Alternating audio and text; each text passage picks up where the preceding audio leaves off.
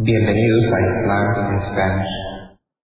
La siguiente grabación o audio ha sido elaborada por Islam in Spanish. Para escuchar otros temas en español sobre el Islam, visítenos en nuestra página www.islaminspanish.org.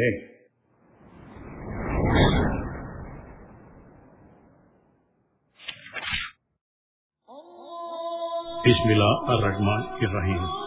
En el nombre de Alá el Clemente, el Misericordioso. Todas las alabanzas pertenecen a Alá, subhanahu wa ta'ala. Lo alabamos, buscamos su ayuda y su perdón y le pedimos su guía. Nos refugiamos en Alá del mal en nuestras almas y de la maldad de nuestros hechos. A quien Alá guíe, nadie podrá desviarlo. Y a quien Alá, subhanahu wa ta'ala, desvíe, nadie podrá guiarlo. Atestiguo que nadie merece ser adorado excepto Alá, quien no tiene asociados, y atestiguo que Muhammad, la paz de Dios con él, es su siervo y mensajero. El secreto prohibido de la Iglesia. Bismillah ar-Rahman y Rahim. En el nombre de Alá, el clemente, el misericordioso.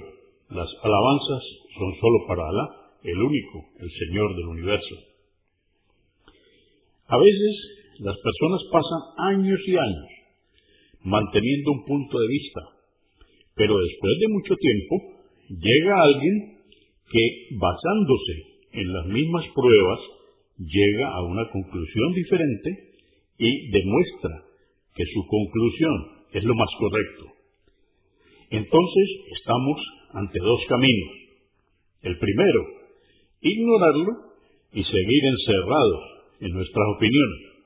El segundo es vencer nuestro propio ego y orgullo, luchar contra la ceguera y el dolor, reconocer nuestro error y aceptar lo correcto.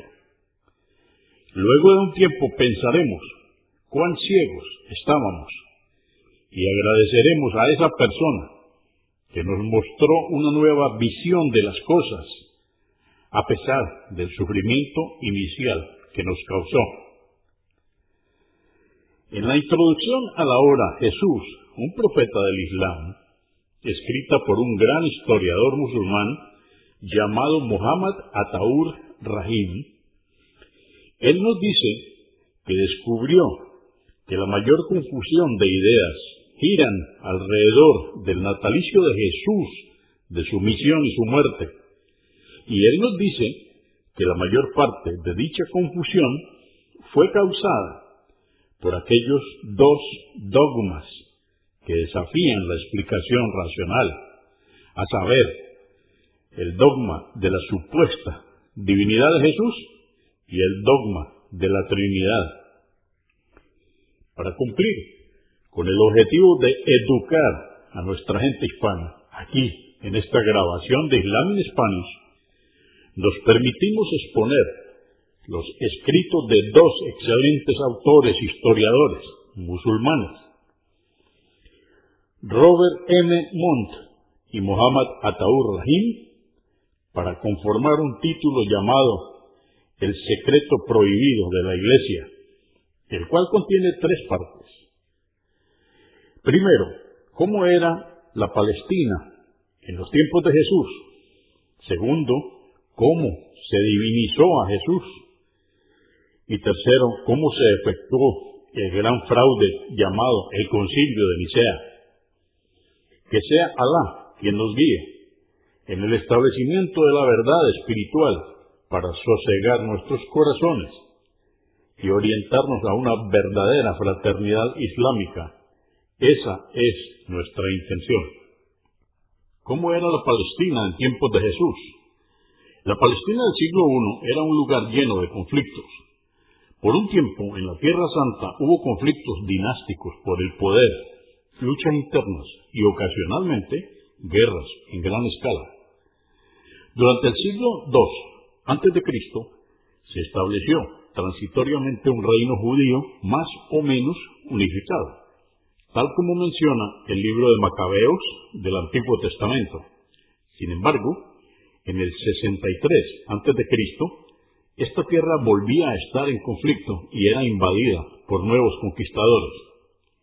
Más de medio siglo antes del nacimiento de Jesús, Palestina cayó ante las legiones de Pompeyo y se impuso el dominio romano. Pero el imperio romano estaba muy extendido por ese entonces y demasiado preocupado con sus problemas propios como para instalar la estructura administrativa necesaria para regir directamente. Es así que los romanos decidieron crear una línea de reyes títeres que gobiernen Palestina bajo su tutela. Esta es la dinastía de reyes herodianos, que no eran hebreos. El primero de estos fue Antípater, que ascendió al trono de Palestina el año 63 a.C. Debemos imaginarnos una tierra conquistada por la fuerza, sus habitantes sometidos, gobernada por un régimen de reyes títeres que se mantenían en el poder por medio de la fuerza militar, romana, obviamente. La gente del país pudo mantener su propia religión, pero Roma era la autoridad suprema. Su autoridad era ejercida por medio del derecho romano, que era forzadamente impuesto por los legionarios romanos, tal como lo hicieron luego en Inglaterra. En el año 6 de la era cristiana, la situación se tornó más crítica. Ese año Palestina se dividió administrativamente en una provincia romana y dos tetrarquías. Herodes reinaba en una tetrarquía, Galilea, pero Judea, capital espiritual y secular, fue puesta bajo control directo de Roma, bajo la administración de un procurador romano asentado en Cesarea. El régimen romano era brutal y tiránico. Cuando asumieron el control directo de Judea, tres mil rebeldes fueron crucificados sumariamente. El templo de Salomón fue violado y saqueado. Se impusieron elevados impuestos. La tortura era frecuentemente empleada.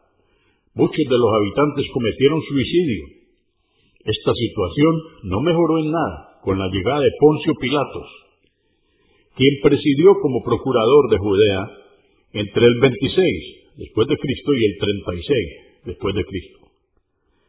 Contrariamente a la imagen que la Biblia nos presenta, los registros existentes indican que Pilatos era un hombre cruel y corrupto que no solo perpetuó, sino que intensificó los abusos de sus predecesores. Es por demás sorprendente que no haya, por lo menos a primera vista, ningún tipo de crítica a Roma en los evangelios, ni mención alguna del peso del yugo romano. Es más, el relato evangélico sugiere que los habitantes de Judea estaban plácidamente complacidos con su suerte, pero en verdad muy pocos estaban contentos y muchos estaban lejos de estar complacidos. Los judíos de Tierra Santa pueden fácilmente dividirse en varias sectas y subsectas. Tenemos, por ejemplo, los saduceos, una pequeña pero pudiente casta de terratenientes que, para enojo de sus compatriotas, colaboraban con los romanos. Estaban también los fariseos, un grupo progresista que introdujo muchas reformas al judaísmo, que a pesar de la imagen que de ellos dan los evangelios, se pusieron en firme, pero pasiva, resistencia contra el imperio romano. Estaban los esenios, una austera secta de orientaciones místicas, cuyas enseñanzas eran mucho más influyentes y prevalecientes de lo que se supone generalmente. Vale la pena Mencionar también a los nazarenos, de los que Sansón formó parte siglos atrás y que aún existían en la época de Jesús. Había muchos otros grupos y sectas, además de los mencionados. El año 6 después de Cristo, cuando los romanos asumieron control directo de Judea, un rabino fariseo llamado Judas de Galilea creó un grupo de militantes revolucionarios compuesto al parecer de fariseos y esenios. Este grupo pasó a llamarse los celotes, con Z, los celotes. Los celotes no eran una secta en el estricto sentido de la palabra. Eran un movimiento que reclutaba a sus miembros de entre varias sectas. En la época de la misión de Jesús, los celotes habían asumido un siempre creciente papel preponderante en los asuntos de la Tierra Santa. La actividad de estos celotes continuaría fuera del control romano hasta mucho después de la crucifixión. Ya por el año 44 después de Cristo, esta actividad rebelde se había intensificado tanto que el conflicto armado ya se veía venir. En el año 66 después de Cristo estalló el conflicto y toda Judea se levantó en rebelión organizada contra los romanos. Fue un levantamiento tenaz y desesperado que probó ser finalmente inútil. Solo en Cesarea los romanos masacraron a 20.000 judíos. En cuatro años, las legiones romanas ocuparon y arrasaron Jerusalén, saqueando y destruyendo el templo. El epílogo de esta revuelta significó un éxodo masivo de judíos saliendo de la Tierra Santa. Sin embargo, quedaron suficientes como para incitar otra rebelión tras aproximadamente 60 años, o sea, en el 132 después de Cristo. Finalmente, el año 135 después de Cristo, el emperador Adriano decretó que todos los judíos debían ser expulsados de Judea y Jerusalén pasó a ser esencialmente una ciudad de romanos. Se la denominó Aelia Capitolina. La vida de Jesús casi abarcó los primeros 35 años de un conflicto que se extendió por más de 140 años. Este conflicto no cesó con la partida de Jesús, sino que siguió por cien años más, presentándose los sentimientos populares y actitudes psicológicas que se dan naturalmente ante tan sostenida resistencia contra un opresor. Uno de estos sentimientos era la esperanza y el deseo de tener algún héroe Mesías que libere a su pueblo del tiránico yugo romano fue sólo por virtud de un accidente histórico y semántico que el término Mesías pasó a ser aplicado exclusivamente a Jesús. Para los contemporáneos de Jesús, ningún Mesías jamás sería tenido por deidad. Esto es bien importante. Para los contemporáneos de Jesús, ningún Mesías jamás sería tenido por deidad. De hecho, la idea de un Mesías Dios no solamente sería absurda, sino impensable. La palabra griega para Mesías es Cristos o Cristo. El término, ya sea en hebreo o en griego, significaba simplemente el ungido, entre paréntesis el elegido, y se refería generalmente a un rey. Es así que cuando David fue ungido rey en el Antiguo Testamento, pasó a ser explícitamente un Mesías o un Cristo. Y cada rey judío de la casa de David fue conocido con el mismo título. Incluso durante la ocupación romana de Judea, el sumo sacerdote de Israel, designado por Roma, era llamado sacerdote Mesías o sacerdote Cristo. Esto se consigue en una obra de McCovey que se llama Revolución en Judea, en la página 99. Sin embargo, para los celotes y para otros enemigos de Roma, este sacerdote era necesariamente un falso Mesías. Para ellos, el verdadero Mesías significaba algo diferente. Era el rey perdido, aquel desconocido descendiente de David que liberaría a su pueblo de la tiranía romana. El término Mesías entonces jamás implicó algo divino. No significaba más que un rey ungido. Y para el pueblo pasó a denominar a aquel rey ungido que sería también un libertador. En otras palabras, era un término de significancia exclusivamente política, algo muy diferente de la idea cristiana posterior de un hijo de Dios y fue este término político y mundano que se pasó a aplicar a Jesús. Él fue llamado Jesús el Mesías. En griego, Jesús el Cristo. Posteriormente se contraería esta expresión a Jesucristo. Un título puramente protocolar fue distorsionado hasta ser un nombre propio. Hacemos consideración ahora a la segunda parte, cómo se divinizó a Jesús. Dentro de esta grabación del secreto prohibido de la Iglesia, decimos, el cristianismo desde el principio fue dirigido principalmente a una audiencia romana o romanizada. El mundo romano estaba acostumbrado a deidificar a sus gobernantes, o sea, hacer los dioses a sus gobernantes. El César ya había sido oficialmente instituido como un dios. A fin de entrar en competencia, había que divinizar también a Jesús, a quien nunca antes nadie habría considerado un dios.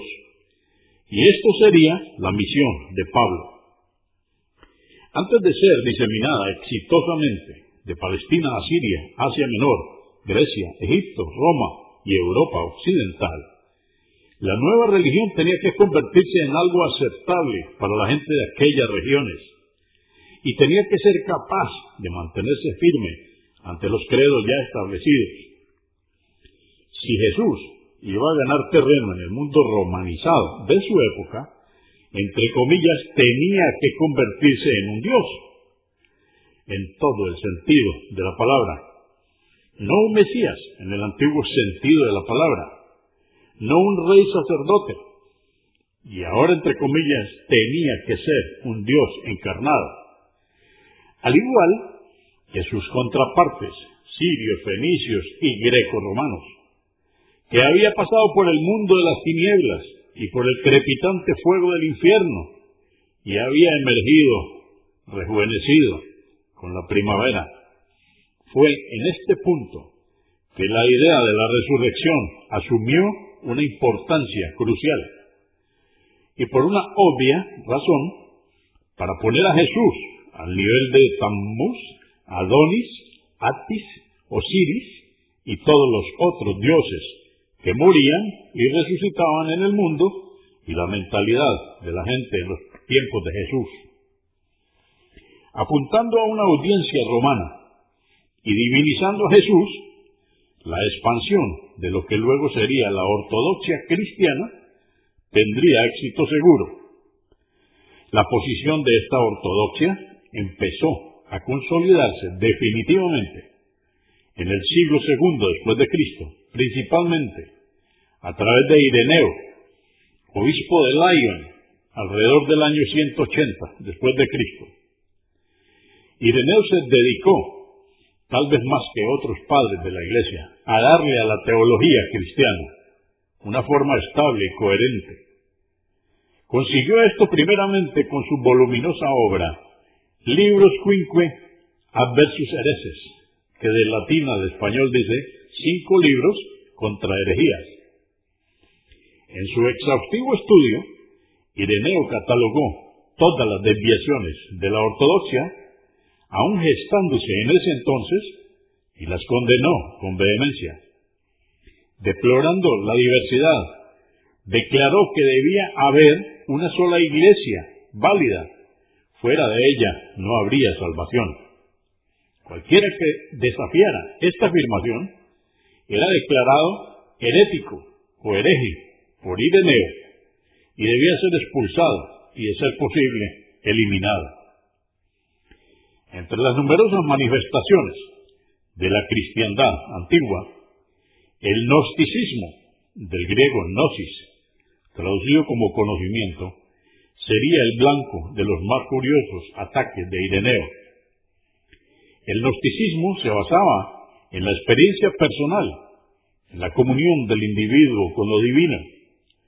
Para Ireneo, esto disminuía la autoridad de los sacerdotes y obispos obstaculizando el intento de imponer la uniformidad, o sea, la uniformidad religiosa.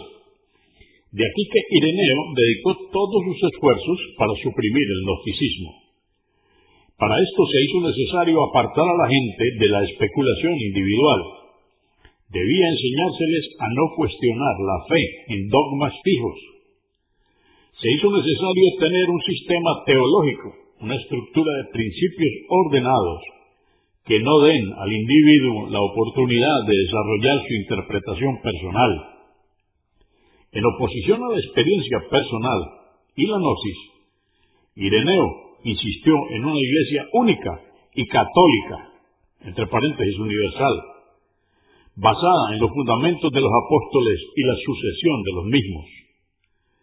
Para implementar la creación de tal iglesia, Ireneo reconoció que se debía disponer de un canon definitivo, una lista fija de escrituras aceptadas oficialmente. Con este fin, cumplió su canon, entre comillas, eligiendo entre las obras a su disposición, incluyendo algunas y excluyendo otras. Ireneo es el primer autor cuyo Nuevo Testamento canónico concuerda en esencia con el de nuestros días. Sin embargo, tales medidas no evitaron la aparición de tempranas herejías, entre comillas. Por el contrario, estas continuaron floreciendo. Pero la ortodoxia que Ireneo promovió asumió una forma estable que le aseguró la supervivencia y la victoria eventualmente. No sería irracional afirmar que Ireneo abrió las puertas para lo que luego sucedería en el reinado de Constantino. Entre paréntesis, quien con su auspicio hizo del imperio romano un imperio cristiano en cierto sentido. Cierra paréntesis. E inmediatamente después de este. El rol de Constantino en la historia y desarrollo del cristianismo ha sido distorsionado, mal presentado, mal representado y peor aún comprendido. Según las posteriores tradiciones de la Iglesia, Constantino habría heredado de su padre una simpática predisposición hacia el cristianismo. En la práctica, esta predisposición parece más bien un caso de conveniencia, pues los cristianos eran ya numerosos en esa época y Constantino necesitaba todo el apoyo disponible contra Magencio, su rival en la lucha por el trono imperial. En el año 312 después de Cristo, Magencio fue aniquilado en la batalla de Puente Milvio, dejando a Constantino sin competidores en su lucha por el trono imperial. Se dice que inmediatamente antes de la mencionada batalla la batalla de Puente Milvio, Constantino tuvo la visión, reforzada después por un sueño profético, de una cruz luminosa pendiendo en el cielo. Supuestamente tenía una inscripción que la atravesaba. In hoc signo vinces. En español es, con este signo vencerás. La tradición cuenta que, aferrándose a este signo celestial, Constantino rápidamente mandó que los escudos de sus soldados sean blasonados con el símbolo cristiano. Las letras griegas chi y ro, primeras dos letras de la palabra Cristos. Esto resultó en que la victoria de Constantino sobre Magencio en Puente Milvio pase a representar el triunfo de la cristiandad sobre el paganismo. Esa es la tradición popular de la Iglesia. En base a ella se piensa comúnmente que, entre comillas, Constantino convirtió al imperio romano al cristianismo. Cierra comillas. Sin embargo, Constantino no hizo tal cosa. Para decir qué fue lo que hizo Constantino precisamente, debemos examinar las evidencias con más detenimiento. En primer lugar, la conversión, entre comillas, de Constantino, si se la puede llamar así, no parece haber sido cristiana, sino descaradamente pagana. Tal parece que Constantino tuvo un tipo de visión o experiencia en los precintos de un templo pagano dedicado al dios Apolo Gálico, en los bosques o cerca de Autun según un testigo acompañando al ejército de Constantino, La visión fue del dios Sol, deidad adorada por ciertos cultos, bajo el nombre de Sol Invictus, entre paréntesis, Sol Invencible. Hay evidencia que muestra que Constantino fue iniciado en uno de estos cultos al Sol Invicto, poco antes de tener su, entre comillas, visión. De cualquier forma, el Senado romano erigió, después de la batalla de Puente Milvio, un arco triunfal en el Coliseo. De acuerdo a la inscripción en este arco, la victoria se debió, entre comillas, a la mano de la deidad. Pero la deidad en cuestión no era Jesús, era el sol invicto, la deidad solar pagana. Esto se puede consultar en la obra de Chadwick, The Early Church, página 125. Contrariamente a la tradición cristiana, Constantino no hizo del cristianismo la religión oficial del Estado romano. La religión del Estado, bajo Constantino, era, de hecho, la pagana adoración del sol. Y Constantino fue toda su vida el sacerdote supremo. De hecho, su reinado se llamó, entre comillas, la emperatoría del sol y el sol invicto figuraba por doquier, incluso en las enseñas reales y las monedas acuñadas en el imperio. La imagen de Constantino como un ferviente converso al cristianismo está obviamente errada. Él mismo no fue bautizado hasta el año 337, cuando yacía en su lecho de muerte, aparentemente muy, pero muy débil o imposibilitado para negarse. Tampoco se le puede acreditar el monograma Chi Ro. Una inscripción con este mismo monograma fue encontrada en una tumba en Pompeya, dos siglos y medio antes de estos acontecimientos. Y esta es una cita de Goodenough, Jewish Symbols, volumen 7, página 128. El culto al sol invicto era originalmente sirio y fue impuesto por los emperadores romanos a sus súbditos un siglo antes de Constantino. A pesar de contener elementos del culto de Baal y Astarte, era esencialmente monoteísta. En efecto, asumía que el dios Sol era la suma de los atributos de todos los otros dioses, y así, pacíficamente, sometió a todos sus rivales potenciales. Más aún, armonizaba convenientemente con el culto de Mitra, que también prevalecía en Roma y el imperio por ese entonces y también envolvía la adoración del sol. Para Constantino, el culto al sol invicto era lo más conveniente.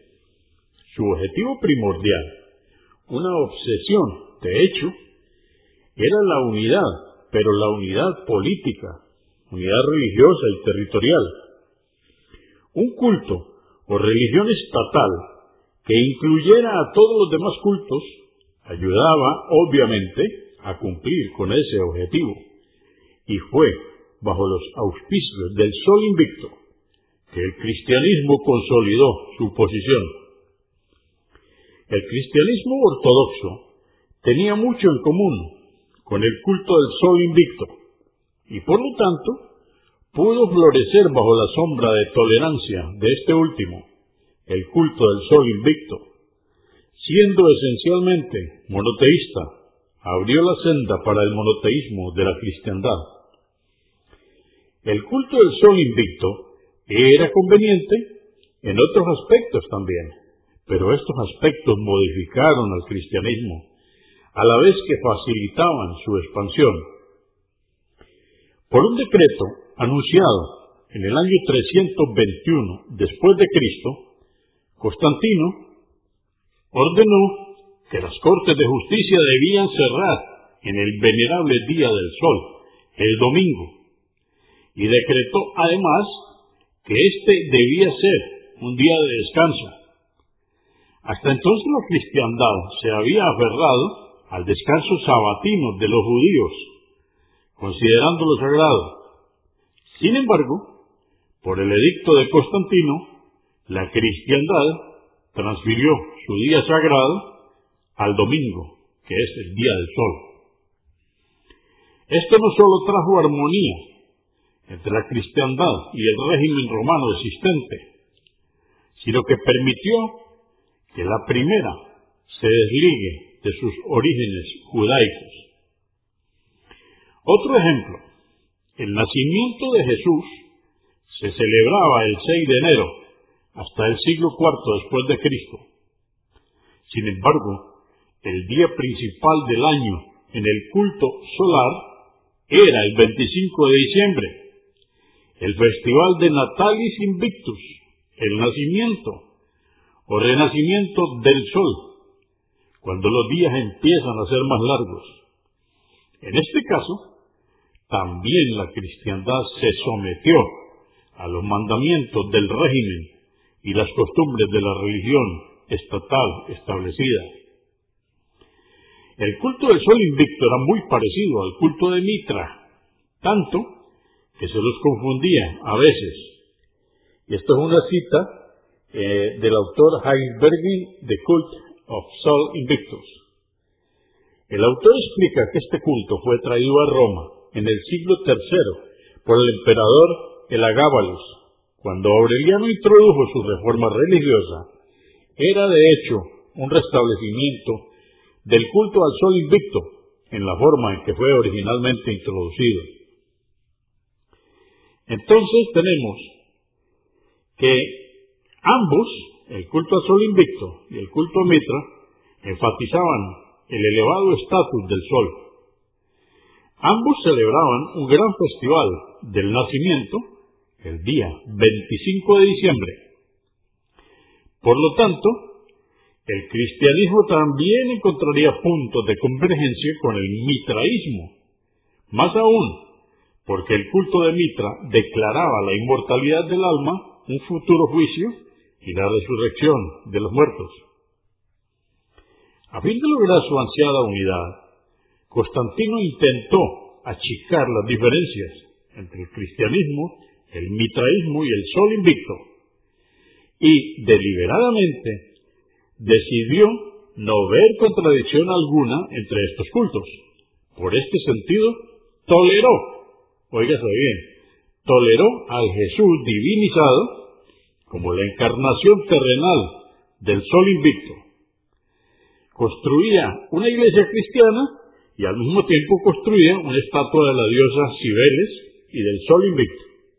Este último sería una estatua del propio Constantino, con sus facciones. En estas actitudes conciliadoras y ecuménicas se puede ver nuevamente el afán de unidad. La fe era para Constantino una cuestión de política y cualquier fe que conducía a la deseada unidad era tratada con preferencia.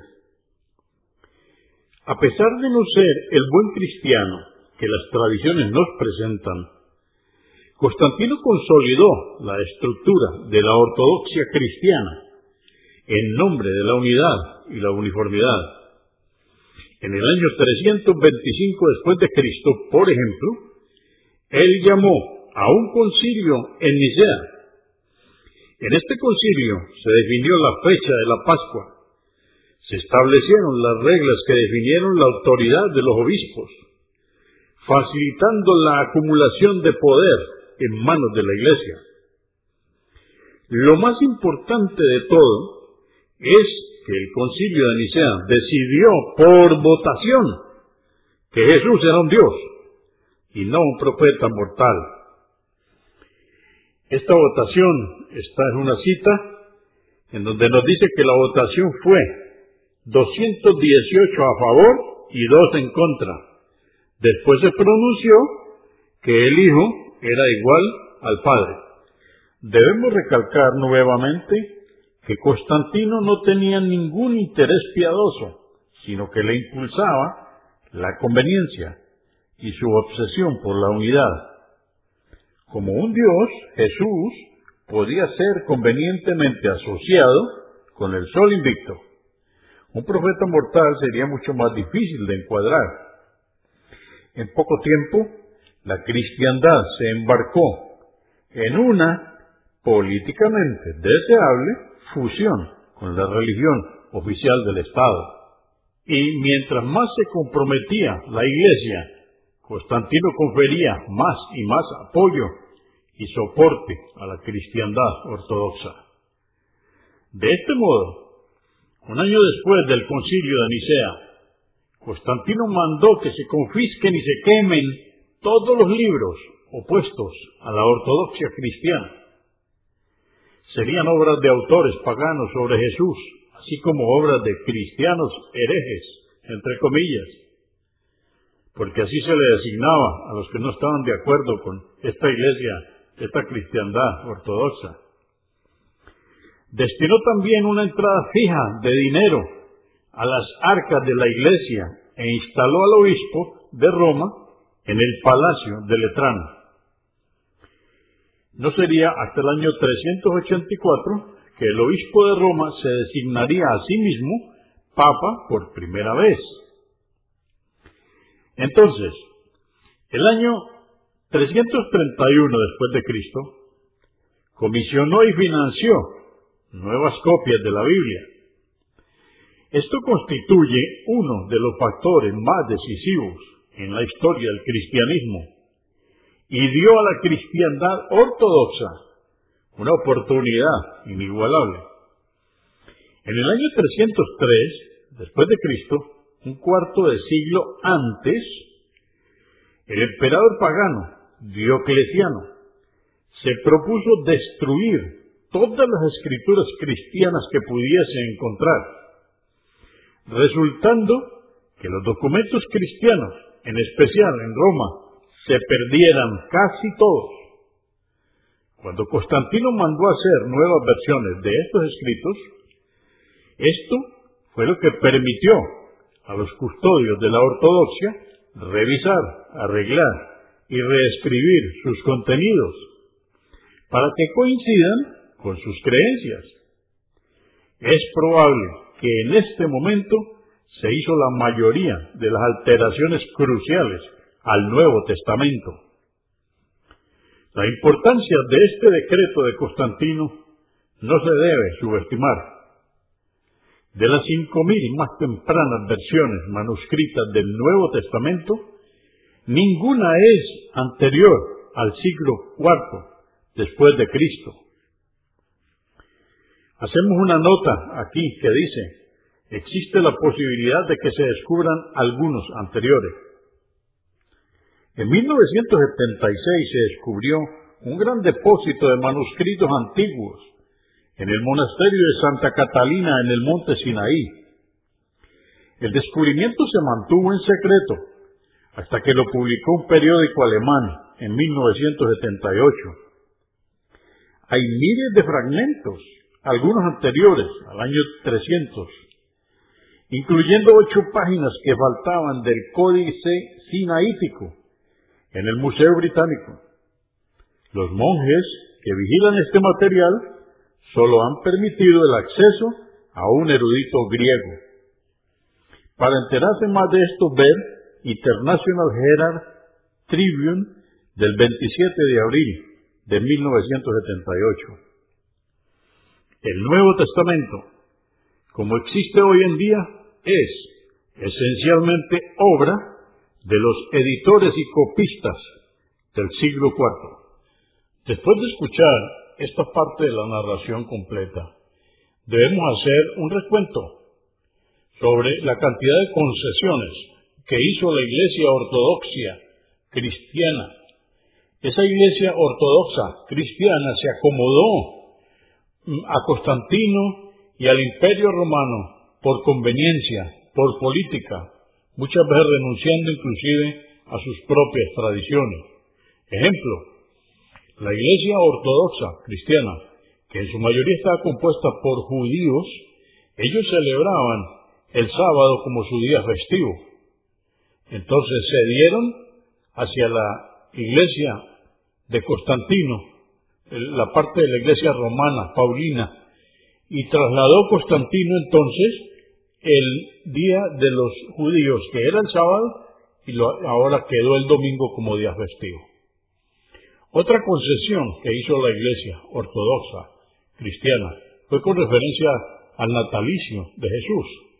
Ellos lo celebraban el 6 de enero, pero para conveniencia suya y acomodarse a lo que Constantino quería, entonces ahora resulta que el natalicio de Jesús lo pusieron para el 25 de diciembre, que es el día del sol invicto.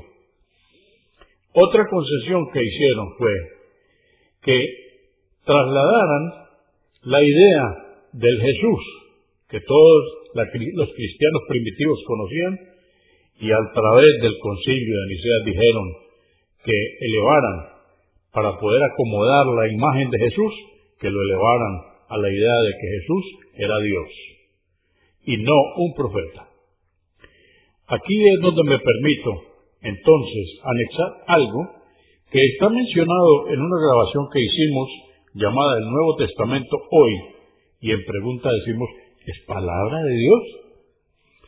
Y allí hago notar lo siguiente.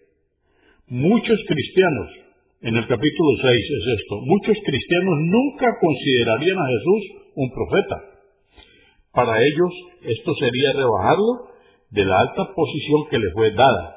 Sin embargo, existen muchos pasajes que se refieren a Jesús como un profeta. El propio Jesús se consideraba un profeta y así lo consideraban muchos de sus seguidores. Por ejemplo, después de oír noticias de que Herodes quería matarlo, Jesús dijo, y esto está en Marcos capítulo 6, versos 1 al 4. Sin embargo, es necesario que hoy y mañana y pasado mañana siga mi camino, porque no es posible que un profeta muera fuera de Jerusalén. Esta es una cita de Lucas, capítulo 13, verso 33. En otra ocasión, empezó a enseñar en su propia ciudad. Cuando comenzaba, algunos de los suyos empezaron a ofenderlo. Jesús les dijo, no hay profeta sin honra, sino en su propia tierra y entre sus parientes. Y esto está en Marcos capítulo 6, versos 1 al 4. El autor de Hechos de los Apóstoles, entre comillas, también llama a Jesús un profeta cuando cita el Antiguo Testamento. Explica cómo Dios anunció a Jesús el ungido en boca de sus santos profetas desde tiempos antiguos. Entre comillas, Moisés dijo a los padres, el Señor vuestro Dios os levantará un profeta de entre vuestros hermanos y cierra comillas. La gente de Jerusalén reconoció que Jesús era un profeta. Cuando Jesús entró en la ciudad montado en un asno, entre comillas, toda la ciudad se conmovió diciendo, ¿quién es este? Y la gente decía, este es Jesús, el profeta de Nazaret de Galilea. Esto está en Mateo capítulo 21, versos 10 y 11. Una vez después de dirigirse a los sacerdotes supremos y los fariseos en parábolas, entre comillas, entendieron que hablaba por ellos, pero al buscar cómo echarle mano, temían al pueblo, porque éste le tenía por profeta. Esto está en una cita de Mateo capítulo 21, versos 45 y 46. En otra ocasión, Jesús se compadece al entrar en una ciudad y ver a un muerto siendo cargado. Era hijo único de una viuda. Jesús manda al hombre levantarse y éste lo hace. La multitud reunida queda sorprendida y glorificaban a Dios diciendo, un gran profeta se ha levantado entre nosotros. Esta es una cita de Lucas capítulo 7, verso 16.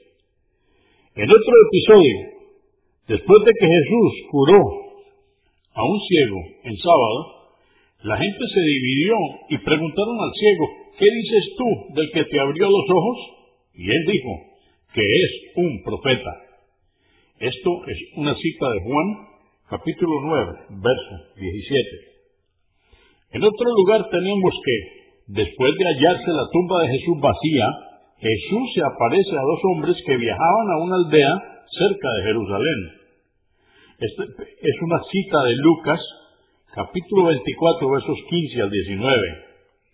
Sucedió que mientras hablaban y discutían entre sí, Jesús mismo se acercó y caminaba con ellos, mas los ojos de ellos estaban velados para que no le conociesen. Y les dijo, ¿qué pláticas son estas que tenéis entre vosotros mientras camináis? ¿Y por qué estáis tristes? Respondiendo uno de ellos, que se llamaba Cleofás, le dijo, ¿Eres tú el único forastero en Jerusalén que no ha sabido las cosas que en ella han acontecido en estos días? Entonces él les dijo, ¿qué cosas? Y ellos le dijeron, de Jesús, el Nazareno, que fue un profeta, poderoso en obra y en palabra, delante de Dios y de todo el pueblo. Repito, esto es una cita de Lucas, capítulo 24, versos 15 al 19. Está claro, pues, que mucha gente consideraba a Jesús un profeta. Y este último pasaje, ocurrido al final del ministerio de Jesús, es especialmente revelador porque viene después de que él hizo milagros, de que desafió al imperio romano y a los líderes de la sinagoga, después de dejar a las multitudes sus palabras de sabiduría y esperanza de un reino, entre comillas, no de este mundo, y después de que todos pensaron que se había muerto, después de que él hizo todas estas cosas, alguien resume su vida y obras, y toda la gente le consideraba un profeta. El judaísmo, el cristianismo y el islam comparten un punto de partida común. Estas tres religiones afirman que hay un solo Dios, que Él es omnipotente, omnisapiente y omnipresente. Las tres religiones mantienen que Dios es quien se comunicó a través de Noé, Abraham, Moisés, Salomón, Jacob, David, Jesús y otros profetas y el profeta Mohammed también, que la paz de Dios sea con todos ellos. Además, muchas de las doctrinas de las tres religiones son iguales. Por ejemplo, todas creen que los cielos y la tierra son creación de Dios, que existen los ángeles, así como existe Satán y sus seguidores, que habrá un día de juicio final, que habrá un paraíso para los recompensados y un infierno para los castigados y que solo Dios puede perdonar los pecados. Sin embargo, hay algunas creencias que son compartidas por el Islam y el cristianismo. El Nuevo Testamento y el Corán, libro sagrado del Islam, ambos afirman que Jesús fue un profeta y que nació de una virgen. Ambos mantienen que Jesús recibió el Evangelio y que efectuó varios milagros y signos más aún, cristianos y musulmanes creen que Jesús será un signo de la llegada de la hora del juicio. Pero la diferencia mayor entre el Islam y el cristianismo, a la vez que es el punto más conflictivo, es que los cristianos creen que Jesús es Dios y que los musulmanes creen que Jesús era solo un profeta de Dios. Para un musulmán es una grave blasfemia y degradar la majestad de Dios, decir que Jesús era hijo de Dios y que Jesús es Dios. Los musulmanes creen que Jesús vino como un profeta de Dios para recordar a su gente que deben tener fe en Dios y obedecerle.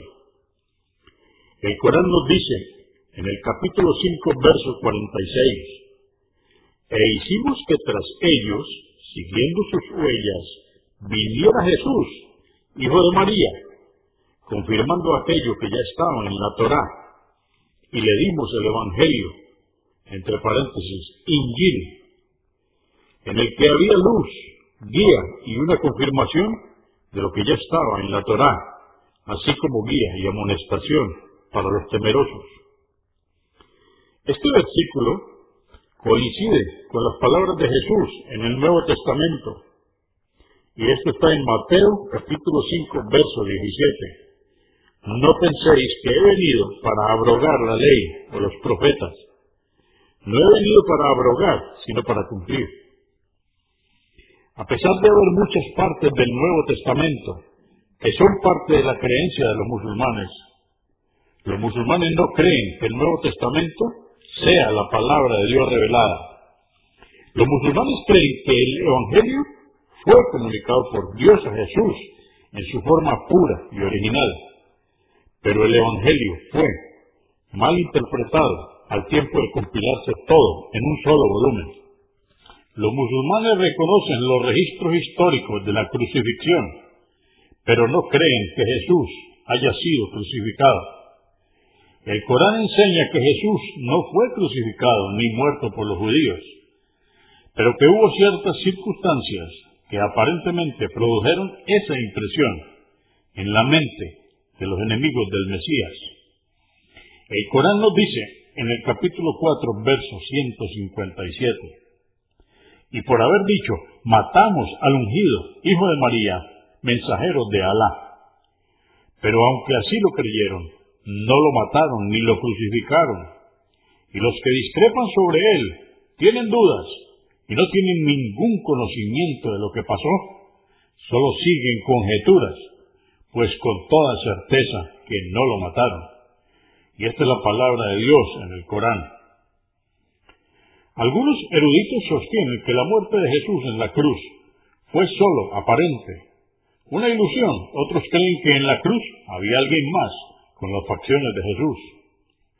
En Juan 20 se nos dice que Jesús mismo apareció irreconocible luego de la crucifixión esto ocurre cuando María Magdalena fue al sepulcro, cuando lo halló abierto y vacío.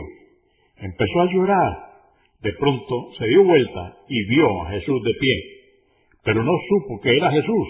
Asumió que era el jardinero. Habló brevemente con él y solo cuando Jesús mencionó su nombre, ella lo reconoció. Los musulmanes creen que Dios mandó a Muhammad, la paz de Dios con él, un profeta para difundir el mensaje del Islam a toda la humanidad. Las enseñanzas básicas del Islam están contenidas en el Corán. El Islam es la confirmación y la continuación del mensaje dado a Jesús y a los demás profetas y mensajeros de Dios.